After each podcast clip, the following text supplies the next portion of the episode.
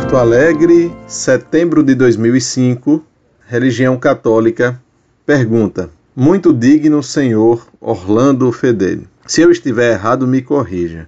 Jesus Cristo foi, é e sempre será o mais socialista dos homens. Quando Francis Bacon teve a ideia de socialismo, várias de suas filosofias foram tiradas da Bíblia. O preceito básico do homem é a sociedade. O conceito ético é de como ele vai se usufruir da sociedade, se em benesses próprias ou coletivas. Amar uns aos outros é o conceito primordial da sociedade. Se ela não possui este primeiro ensinamento, não pode ser vista como sociedade. Karl Marx escreveu que Deus era inimigo do socialismo e o Papa Pio XII devolveu em sua encíclica que um bom católico não pode ser socialista. Sem querer ofender nem usurpar as palavras, eu, do fundo de minha alma, acho que todo bom católico é um grande socialista. Os comunistas deturpam o sentido da palavra e chamar o governo Lula de socialista é uma heresia.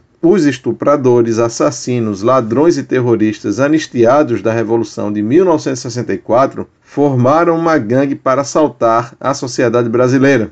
É uma pena ver setores da igreja valorizando essas, essas atitudes ou tentando encobri-las. Se compararmos a história de Adolf Hitler com a de Lula, veremos que não se erra o conceito. É a mesma história, onde podemos tirar a máxima a história nunca se modifica, sempre se repete e tentam nos contar de outra maneira. Muito obrigado. Muito prezado, salve Maria. Você me pede que o corrija se você estiver errado. Vou então corrigi-lo.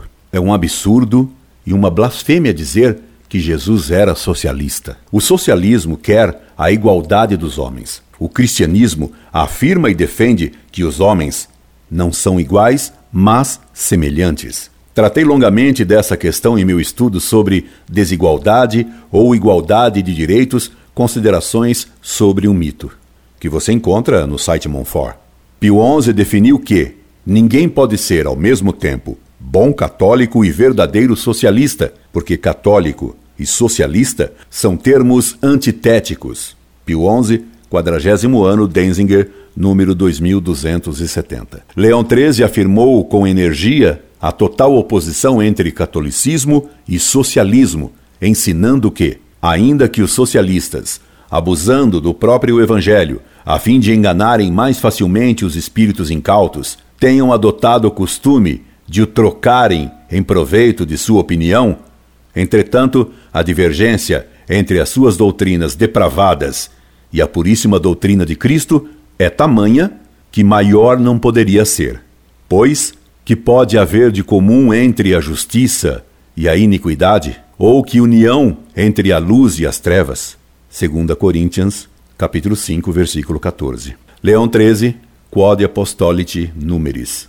Vozes Petrópolis, página 8. Portanto, sua frase que Jesus Cristo foi, é e sempre será o maior socialista dos homens é mais que um erro é uma blasfêmia. Você me diz que chamar o governo Lula de socialista é uma heresia. O governo Lula é pior ainda que socialista, é comunista. José Dirceu, que domina Lula e o PT como marionetes, é stalinista e amigo pessoal de Fidel Castro. Palocci é comunista trotskista. Quem enche a cabeça de Lula e põe palavras em sua boca são os seguidores da teologia da libertação os stalinistas Frei Beto e o ex-frei Leonardo Boff.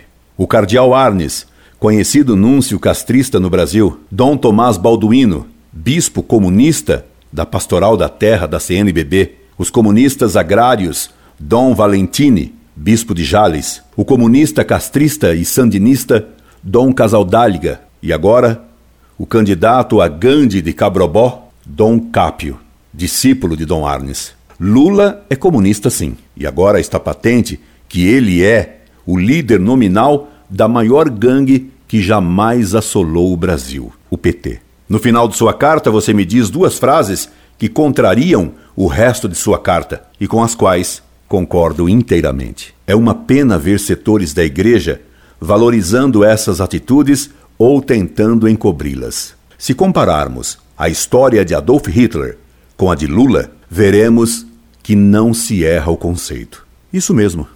Nisso você acertou. Incorde Jesus Semper, Orlando Fedeli.